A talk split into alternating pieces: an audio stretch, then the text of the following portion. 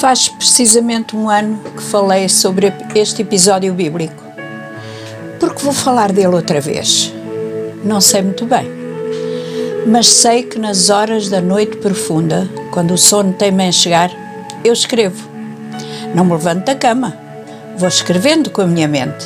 E esta noite lembrei mais uma vez a tal história incrível que Jesus contou e que de certo espantou negativamente os religiosos que o escutavam, e escrevia outra vez. É a belíssima narrativa de um pai que tinha dois filhos. Parecia que tudo corria normalmente naquela casa, mas o pai já se tinha percebido o desassossego na alma do mais novo e um dia explodiu. O rapaz, desabridamente, pediu ao pai a sua parte na herança paterna porque queria ir embora, sair de casa, ver outras gentes, experimentar outros cheiros e fazer a sua vida bem longe da casa do pai. Imagino que aquele foi um dia muito difícil para o pai. No momento em que fizesse o que o filho pedia, o rapaz perderia todos os direitos como filho, seria banido da família chegada, deixaria de ser seu filho. Isto era o que dizia a lei. O coração do pai falava diferente. Por isso, acedendo ao pedido do jovem, repartiu a herança ainda em vida. Viu o moço sair de bagagem às costas para um destino que nem ele sabia qual. Quando a figura do filho desapareceu no horizonte, o pai entrou em casa com o coração dilacerado. Ainda mais, porque os olhos do filho mais velho eram de total desaprovação e desprezo pela decisão do irmão. O jovem viajou muito. Jesus, ao contar a história, não especificou a distância, mas disse que ele foi para um país longínquo. Fez a vida que sempre desejara, longe de casa, dono do seu próprio nariz, sem ter que dar satisfação a ninguém do que fazia, com meios para gozar como queria. Jesus enfatizou que o rapaz vivia dissolutamente, desgovernadamente, sem fazer conta aos gastos, sem se preocupar com outra coisa senão o prazer imediato. Pródigo. Um dia, deu conta que o dinheiro tinha acabado. Começou a vender o que tinha em si de valor, as roupas, o anel da família e, por fim, os sapatos.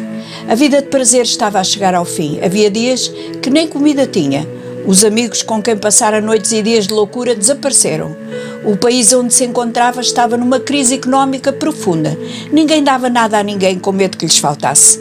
A fome, o desconforto, a solidão apertavam e o rapaz começou a procurar trabalho que lhe pagasse ao menos o pão. Um dia chegou perto de uma herdade, falou com o dono, implorou-lhe algum trabalho e o lavrador olhou de alto a baixo e respondeu que o único lugar disponível era o de guardador de porcos. O rapaz sentiu um arrepio dentro dele. Um judeu a guardar porcos? Mas a fome era maior que o preconceito e aceitou. Não sabia nada daquele trabalho. Os porcos corriam mais que ele, estragavam as colheitas à volta e ele sem saber o que fazer. Os animais estavam longe da herdade, por isso a sua alimentação eram as bolotas das árvores. Um dia a fome apertou de tal maneira que o jovem não teve outro remédio senão comer com eles. Os dias eram cada vez mais difíceis, as noites mais sombrias, o desconforto mais insuportável. A roupa que lhe restara estava suja, cheia de rasgões. Os pés teve que entrapá-los com tiras da túnica que o cobria à noite. A miséria, o desalento e a solidão eram os seus companheiros. E foi nesse momento que decidiu escolher viver. Fizeram uma escolha na casa do pai, pensando que o dinheiro e o prazer lhe trariam alegria e satisfação. Agora a escolha era pela sobrevivência. Escolheu voltar à casa do pai. Sabia que legalmente não poderia ser considerado filho, mas conhecia o coração do pai. Lembrava cada canto da casa, o cheiro das refeições quentes na mesa, o cheiro do pão acabado de sair do forno, as canções dos trabalhadores, quando acontecia, quando anoitecia e a lua iluminava o céu. Levantou-se pôs pés ao caminho, sabia o risco que corria quando chegasse à casa do pai, por isso, no seu coração dorido, ensaiou as palavras que diria ao pai, enquanto palmilhava os últimos metros que o separavam da casa onde vivera. O pai, que nunca deixara de esperá-lo, viu ao longe e correu até chegar junto do filho, sujo, andrajoso, sem sapatos, magro. Nada disto o impediu de o beijar de o levar para casa, de o mandar vestir com as melhores roupas, com as sandálias mais confortáveis de colocar na mão esquálida do rapaz, o anel da família. A seguir, o pai deu ordens para que se fizesse um grande banquete, porque, dizia ele, este meu filho estava morto e reviveu, tinha-se perdido e foi achado. Esta história é acerca de nós e de Deus. Nós somos aqueles que continuamente queremos coisas diferentes para o nosso futuro. Queremos tirar o máximo dos nossos dias na Terra e, e pôr alguma distância entre nós e Deus, a fonte da nossa existência. Procuramos nas terras longínquas, na droga, no sexo, no dinheiro fácil, na religião, no desporto, no conforto, na fama, na autoindulgência. Mas naqueles momentos, quando nos apercebemos da nossa solidão e falta de alegria, não sabemos como voltar para casa temos receio da recepção, procuramos todas as desculpas para o nosso comportamento. Mas esta história é, sobretudo, acerca de Deus.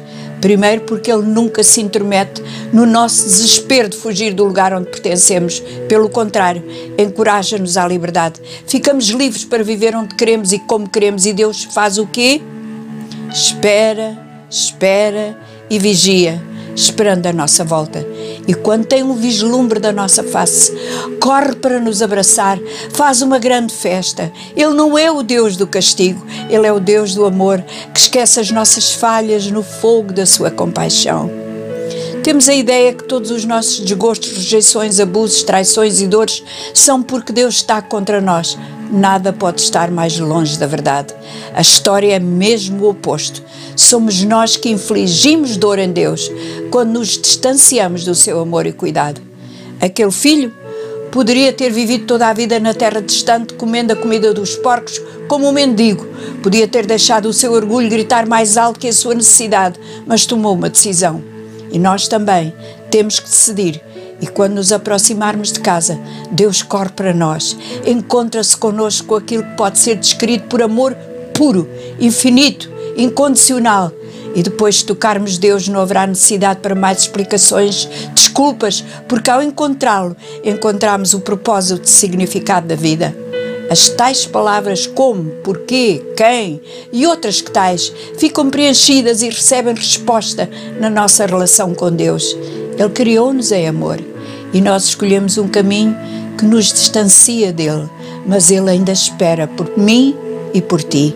Se hoje sentires esta fome, esta sede, este vazio, volta para casa, volta para ele, onde acharás fartura, festa e os seus braços de amor à tua volta.